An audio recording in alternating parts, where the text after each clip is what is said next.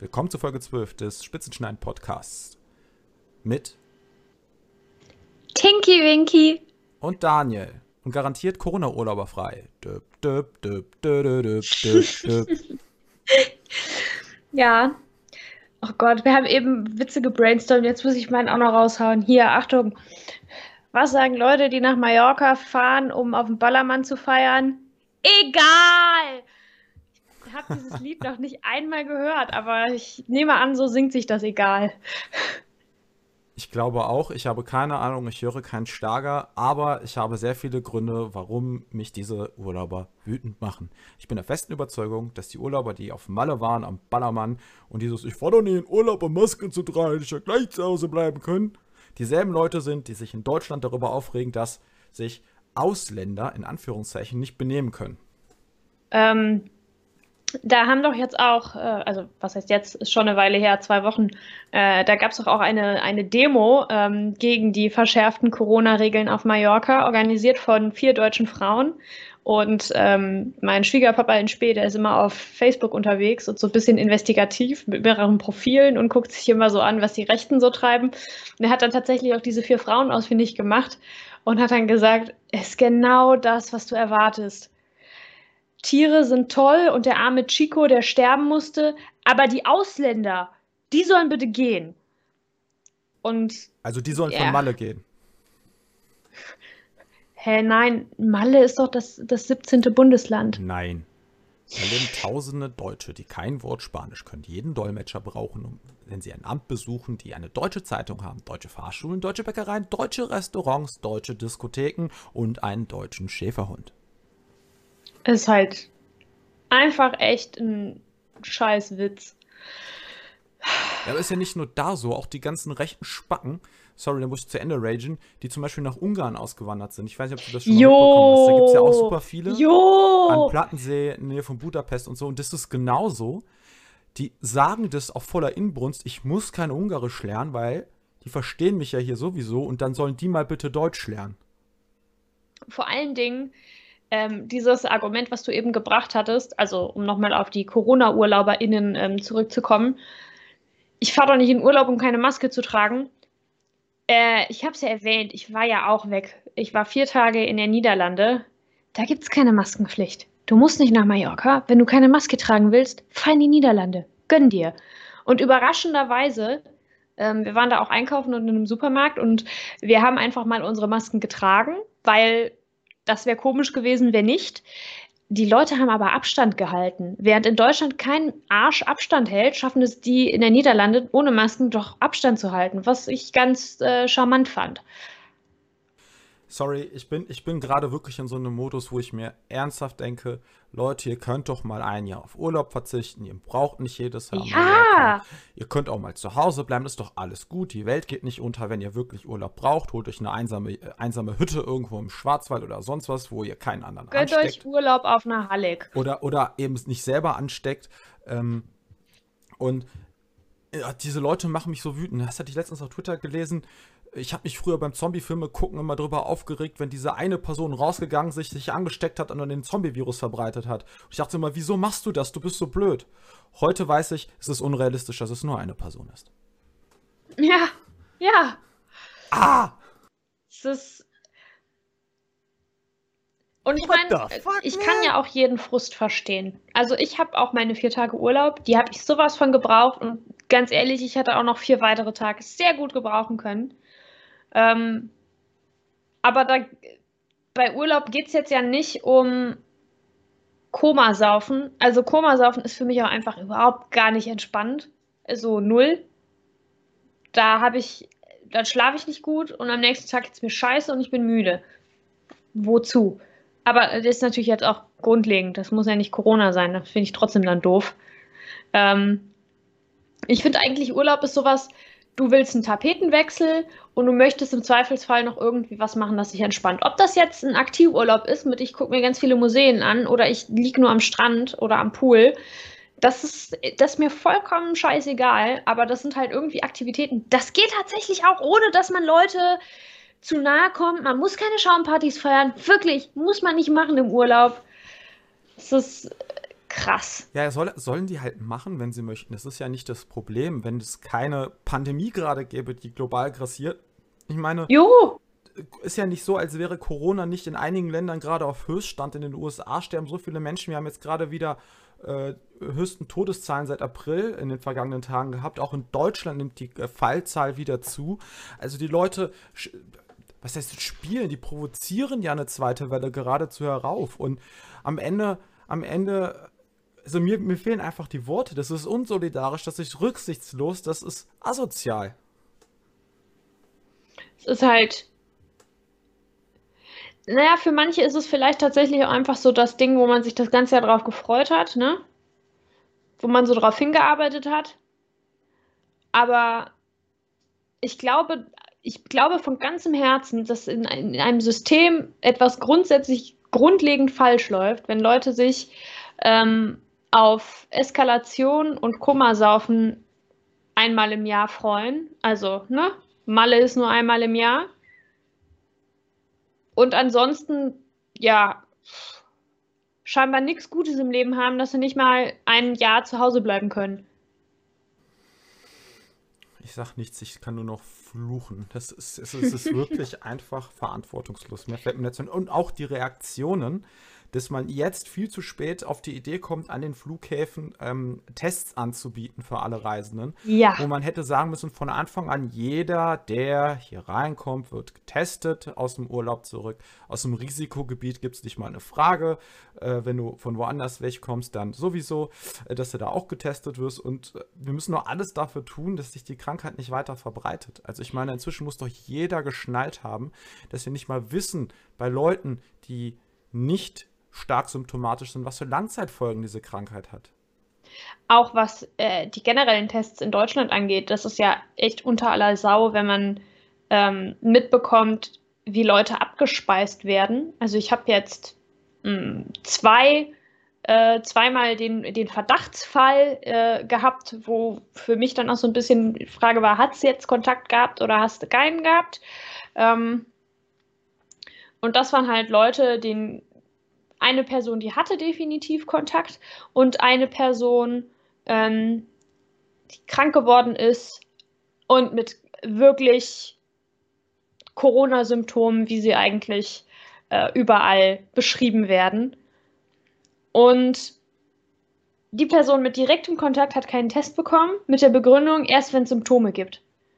Und wir wissen ja, dass die Symptome erst relativ spät auftreten, also frühestens nach sieben bis zehn Tagen, ähm, eher sogar zwei Wochen. Deswegen ja auch immer diese zwei Wochen Quarantäne, weil du nach zwei Wochen relativ sicher sagen kannst, wenn du keine Symptome hast, bist du auch nicht krank geworden.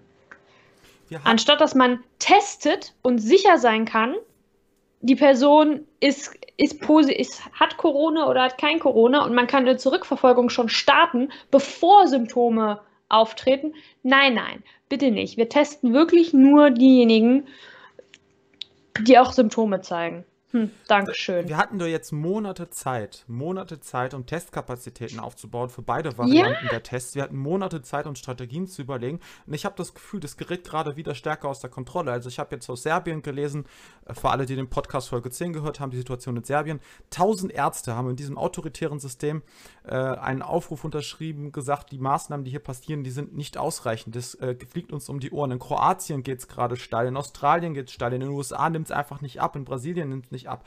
Die Fallzahlen in Deutschland steigen wieder, nicht im gleichen Maße, das stimmt, aber sie steigen wieder.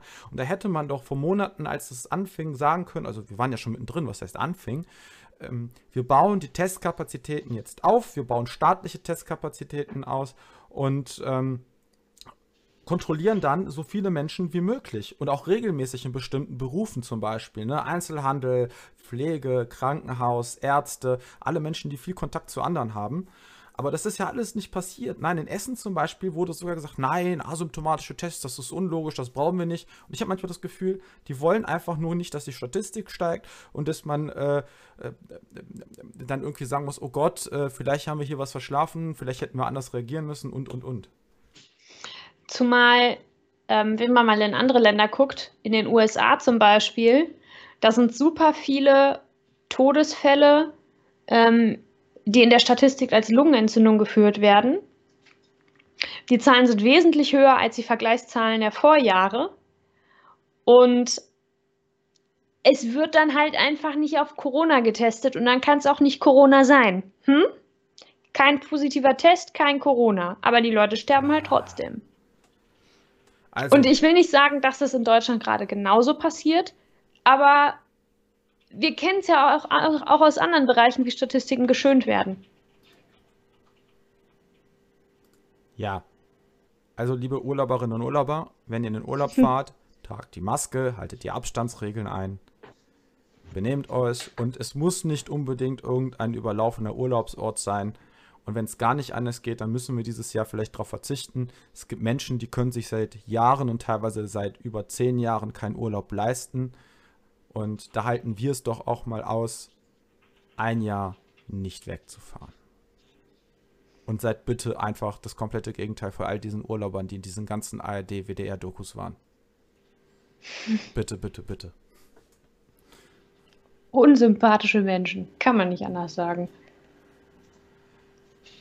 Jo, wir haben heute nicht nur ein bisschen Rage über Corona-Urlauber, die sich nicht benehmen können, sondern wir wollten auch über ein ernsteres Thema diskutieren. Und zwar über den sogenannten NSU 2.0. Theresa, so. was ist der NSU 2.0? Vielleicht muss man dann erstmal mit dem NSU anfangen. NSU steht für Nationalsozialistischer Untergrund. Das waren ähm, im Kern drei Menschen, zwei Uwes und eine Beate. Ähm, Beate Zschäpe, die haben mindestens zehn Menschen umgebracht. Ähm, es waren, oh Gott, waren es zehn oder waren es neun? Ähm, es war auf jeden Fall eine zehnjährige Mordserie. Und das ist sehr lange nicht aufgeflogen und äh, hatte eben auch ganz klare nationalsozialistische Bezüge. Also dieses nationalsozialistischer Untergrund war ja auch der Name, die sich die drei selber gegeben haben. Dann ist es endlich aufgefallen, es gab einen Riesenskandal im Verfassungsschutz, ähm, weil die eigentlich jahrelang V-Männer in deren Umfeld hatten. Ähm, das gesamte Netzwerk dieses NSU ist nie vollkommen aufgeklärt worden. Ähm, ich glaube, es ist zum Beispiel unklar, woher die ihre Waffen genau hatten.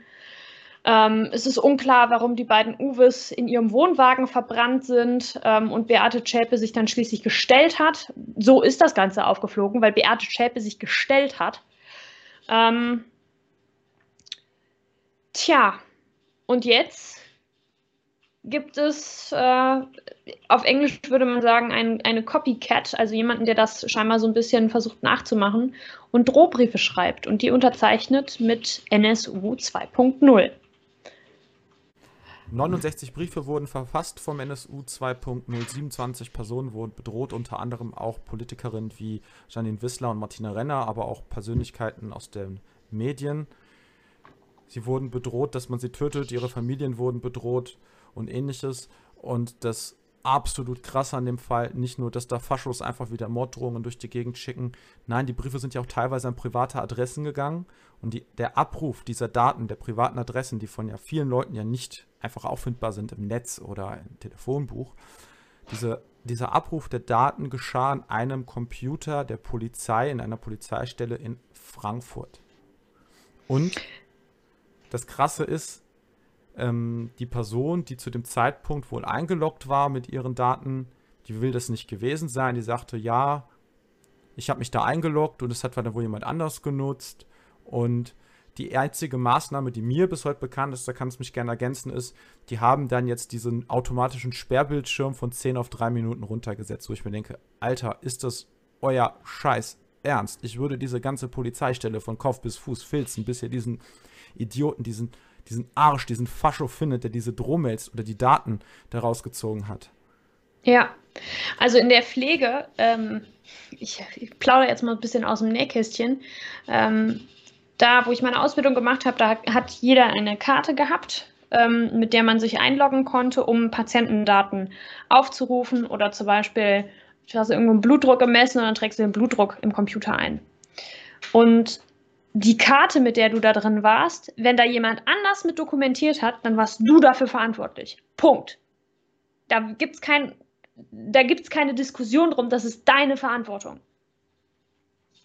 Und ich bin schockiert darüber, dass das bei der Polizei scheinbar anders gehandhabt wird.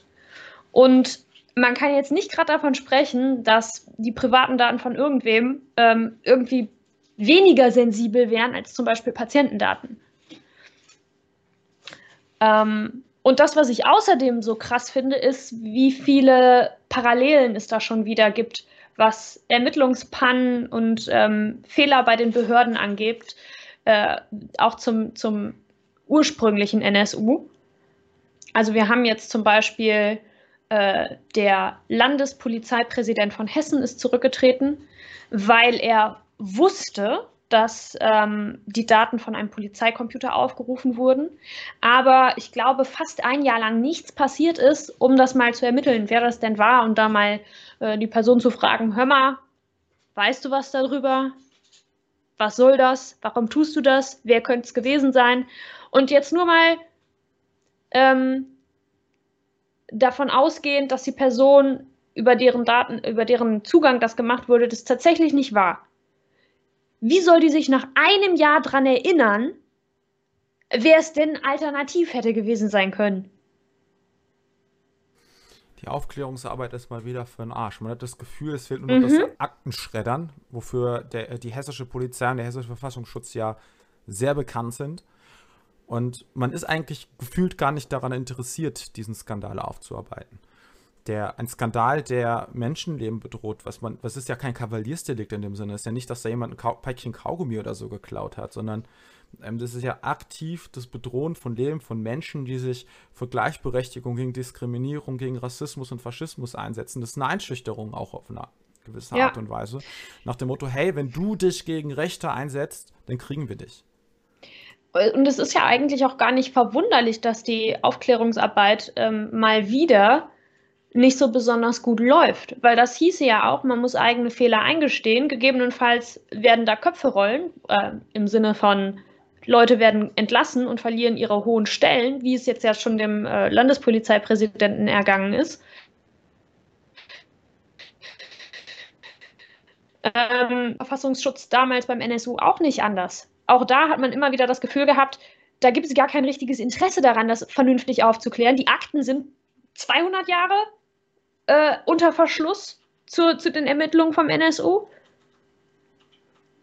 Und das ist, äh, es ist, es ist unglaublich frustrierend und ich will gar nicht wissen, wie das ähm, für Leute ist, die ja ähm, die dann noch, noch viel stärker emotional auch drin hängen. Also eine, eine Frau, die bedroht wird, ähm, Seda Bashai Yildiz, das ist die Anwältin ähm, von einer Familie, die jemanden durch den NSU verloren hat und jetzt sich eben äh, dafür eingesetzt hat, dass, äh, dass es da eine ordentliche Aufklärung gibt und dass diese Familie irgendwie ähm, annähernd sowas wie Gerechtigkeit erfahren kann.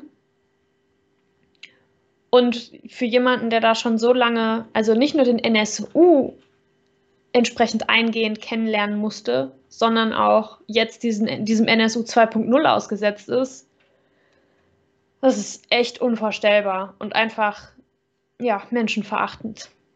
Ich finde auch, das ist ein eklatantes Versagen der Grünen, die ja jetzt schon ziemlich lange auch mhm. in Hessen mitregieren. Man ich habe jetzt nochmal nachgeschaut, die haben jetzt einige Pressemitteilungen rausgehauen von wegen, ja, jetzt muss äh, Aufklärungsarbeit her und bla bla bla. Äh, wo ich mich halt frage, Leute, ihr regiert hier erst nicht seit gestern. Der Skandal ist jetzt auch nicht gestern erst aufgeploppt, es, ist schon, es wird ja schon länger ermittelt in einigen Fällen. Ähm, also wie du sie eben sagtest, einige wussten es auch schon länger da hätten schon längst Konsequenzen folgen müssen. Und das gleiche gilt ja nicht nur für den NSU-2-Skandal, sondern auch für die Frage der, des Umgangs mit dem ersten NSU, also mit den Originaltätern und deren Netzwerk. Da passiert viel zu wenig. Und ich habe eher das Gefühl, dass sich eine gewisse äh, ein gewisses strukturelles Problem der Grünen mit der Polizei zeigt in den Ländern, wo sie mitregieren. Also auch zum Beispiel in Baden-Württemberg ist es ja so, äh, die haben ja einen grünen Ministerpräsidenten, dass äh, dort nach dem nach den ähm, wie, wie, nennt man das jetzt, Stuttgarter Krawallen oder sowas, nennen die das alle, ne? Äh, mhm. Da hat ja mhm. die Polizei auch ziemlich einen Scheiß getrieben, ne? Von wegen Ahnenforschung in Anführungszeichen, äh, ne? wo es darum ging, wo kommen die Leute eigentlich ursprünglich her? Ähm, Stammbaumforschung, genau. ja, ja. Dann darüber hinaus, dass dann auch Vertreter der Gewerkschaft der Polizei und Polizeifunktionäre hohe äh, Fotos äh, getwittert haben und geteilt haben auf den sozialen Medien, wo sie dann eine Aufteilung gemacht haben mit äh, 20 Leute aus anderen Ländern, 8 Deutsche und 20 Leute mit, mit anderem Migrationshintergrund. Wo die dann irgendwie quasi diese Splittung gemacht haben: 20 Leute mit Migrationshintergrund und 8 Deutsche. Das heißt, die einen sind nicht deutsch. Obwohl sie ja. einen deutschen Pass haben. Und es gibt oder, oder und es mindestens gibt ja, irgendwie defizitär deutsch, irgendwie nicht richtig deutsch, nicht deutsch genug. Und das ist. Äh. Es gibt in Deutschland nur ein Kriterium für Deutschsein, das ist die Staatsbürgerschaft. Alles andere ist Oh, ich kann kotzen! Kotzen, ey. Und das, dieses, dieses Kriterium, dieses Kriterium sag ich schon. Und ja, das zieht sich halt da so ein bisschen durch und da, da, da muss viel klarer, viel schneller gehandelt werden und was man bei der Polizei ja dann auch immer wieder sieht, wenn es zu solchen Fällen kommt, ist, dass die Beamten dann versetzt werden, vielleicht suspendiert eine Zeit lang oder ähnliches, aber es gibt keine, gefühlt, keine echten Konsequenzen. Und Grüße gehen an dieser Stelle auch raus an die Essener Polizei. We are watching you. Und das Problem bei der Polizei insgesamt ist, es reicht dort halt nicht aus, dass die Mehrheit gut ist. Es reicht nicht aus, dass die meisten irgendwie sich zum Grundgesetz bekennen.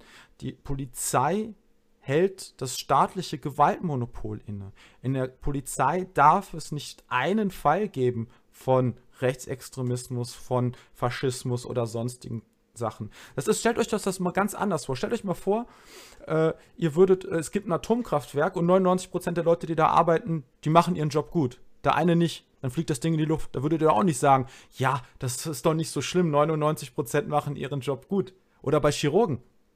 Ach, dann hat der halt das falsche Organ entfernt. Die anderen 99% machen ihren Job doch gut. Und die Sache ist ja auch einfach, Menschen machen Fehler, das lässt sich nicht bestreiten und das äh, werden wir auch nicht ausmerzen können. Ähm, aber in anderen Bereichen gibt es halt eine Aufklärung. In anderen Bereichen wird da relativ rigoros vorgegangen und da werden Leute auch zur Verantwortung gezogen. Wenn ich in der Pflege meine Karte stimmt, jemand schreibt was in die Krankenakte rein oder ruft irgendwelche Daten ab, die die Person nicht haben darf, dann ist das meine Verantwortung und dann ist es klar, dass es meine Verantwortung ist und im Zweifelsfall bin ich dann auch diejenige, die verklagt wird. Warum ist es bei der Polizei anders?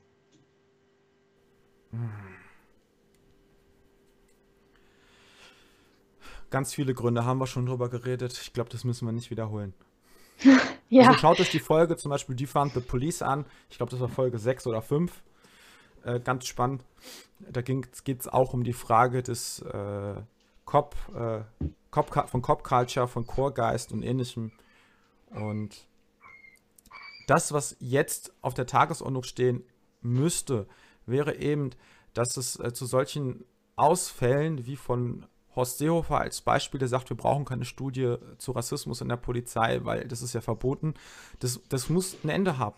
Wir haben ganz klares, wir haben ganz klare Signale aus der Polizei, dass es dort ein Problem mit Rechtsextremismus gibt. Diese Einzelfälle sind keine Einzelfälle, weil es nicht nur eine Person ist von den hunderttausenden Mitarbeitern, sondern es sind mehrere. Die Leute kennen sich teilweise, es ploppen immer wieder WhatsApp-Gruppen und Telegram-Gruppen auf, wo sich Polizisten mit rechter Gesinnung vernetzen. Es gibt ähm, auch äh, Augenzeugenberichten, die dann auch mal äh, von sich geben und zeigen, dass sich äh, einige Polizisten sogar mit rechten Leuten getroffen haben, in Neukölln zum Beispiel.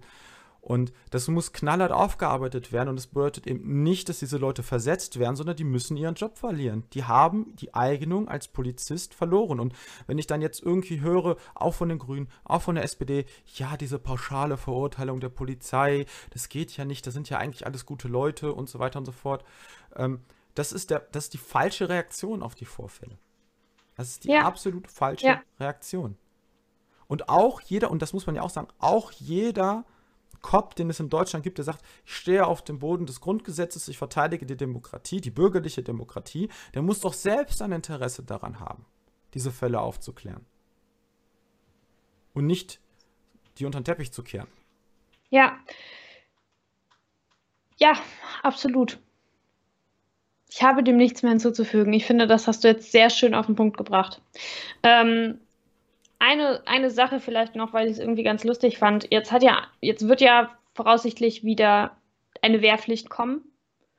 Ähm, und ich will keine, keine Wehrpflicht machen. Ich finde das scheiße. Und mein Freund hat gesagt, es gibt eine, eine Möglichkeit, wie du ganz schnell ausgemustert wirst. Wenn du einfach, wenn du einfach sagst, ich bin Kommunistin, ja, und ich finde auch, äh, ich finde das wichtig, dass ich weiß, wie man mit einer Waffe umgehen kann. Und ich, ich, ich glaube tatsächlich, er hat da ähm, nicht vollkommen Unrecht.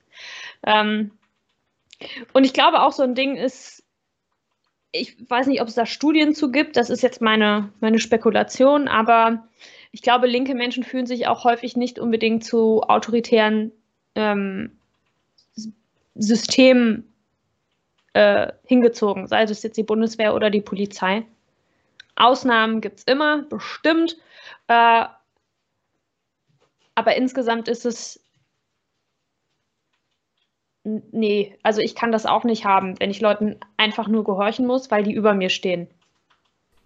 Hm, also ich hoffe ja, dass die Wehrpflicht nicht wiederkommt. Das war ja eine Debatte vor ein paar Wochen. Aber was ja in den letzten Tagen wieder stärker aufgeploppt ist, ja diese Einführung des sogenannten, wie haben Sie es genannt, Heimatschutz? Ja, äh, genau. Das ja, ja, das meinte das ich. Ja, das ist ja so eine Art Freiwilligendienst. Es gibt ja dieses freiwillige soziale Jahr. Das wollen die quasi jetzt auch für den Bund einführen. Ähm, und alleine der Name ist schon mehr als problematisch. Also abgesehen davon, dass es super viele rechte Gruppen gibt, die sich dann Heimatschutz Thüringen oder ähnliches nennen, ist das auch ein bisschen erinnernd an die Frage des Volkssturms oder ähnlichen in der, in der, in, im Dritten Reich. Aber äh, Ende, Ende Zweiter Weltkrieg. Genau. Aber ich glaube, das, was die, Bund das die Bundesregierung hiermit bezwecken wollte, sind, ist eine Sache. Und zwar gibt es ja in Ländern wie zum Beispiel der, der USA ja auch die sogenannte Nationalgarde. Ähm, die Nationalgarde ist vor allem ein Instrument, das, die sind organisiert wie das Militär, die haben ähnliche Ausrüstung und so weiter, aber die nach innen eingesetzt wird. Im Land. Ne?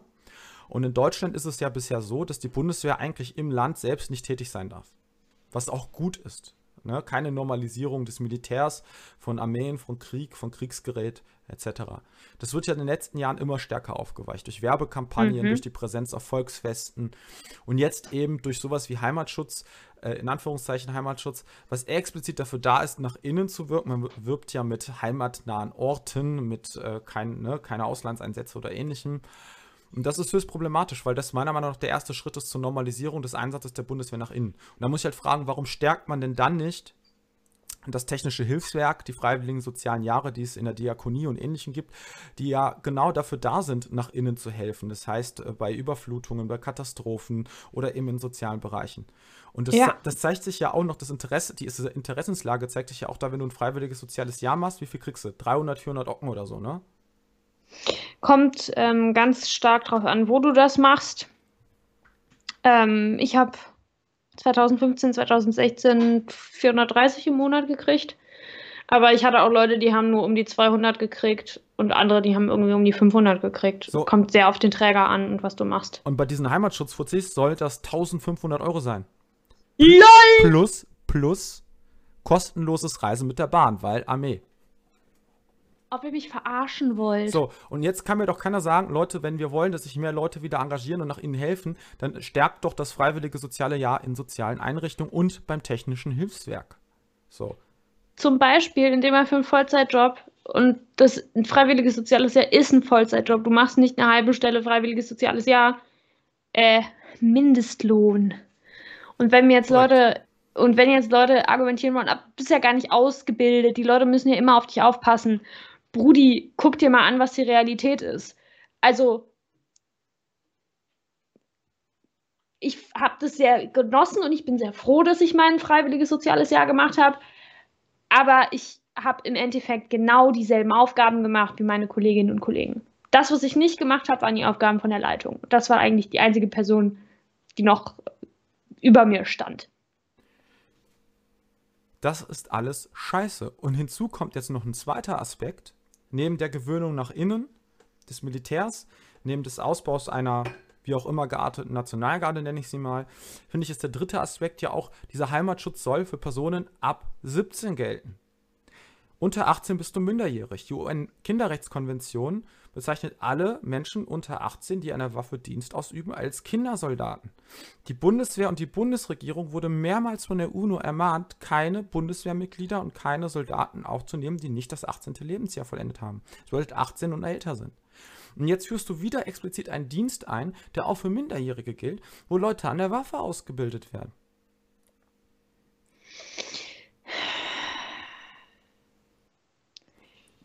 Du siehst, wo die Probleme ist, sind. Ja, ja, klar.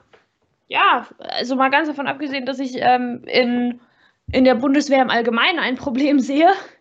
Ähm, es ist halt, es ist halt scheiße, ne? Du kannst es nicht anders ausdrücken. Genau.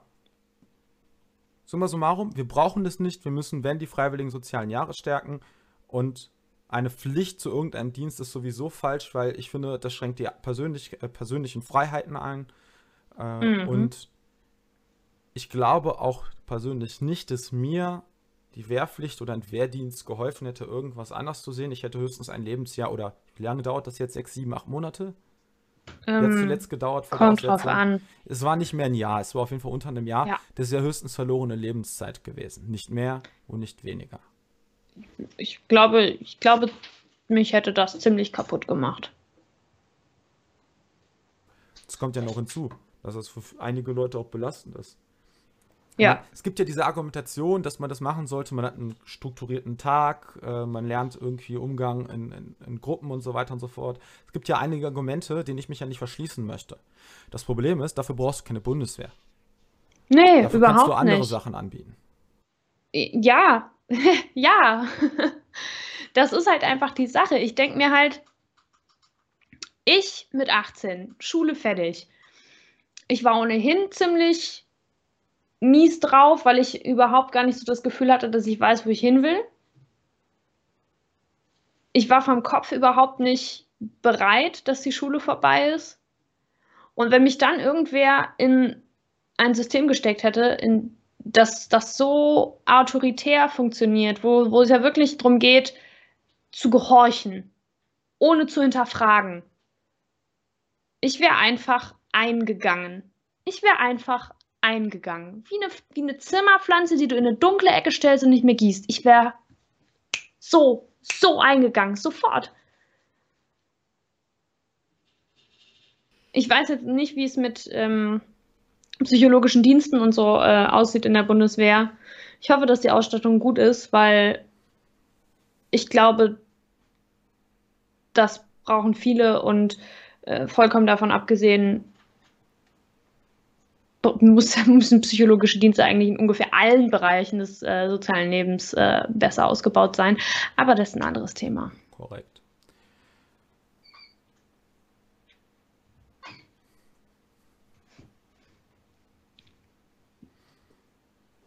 Okay. Machst du jetzt? Dann schneide ich das nachher wieder raus. ist gut. Alright, das war's wieder. Die Rant-Folge ist rum. Wir finden Mallorca Partyurlauber während Corona doof. Wir finden den Verfassungsschutz doof und die Polizei. äh, und offensichtlich auch die Bundeswehr.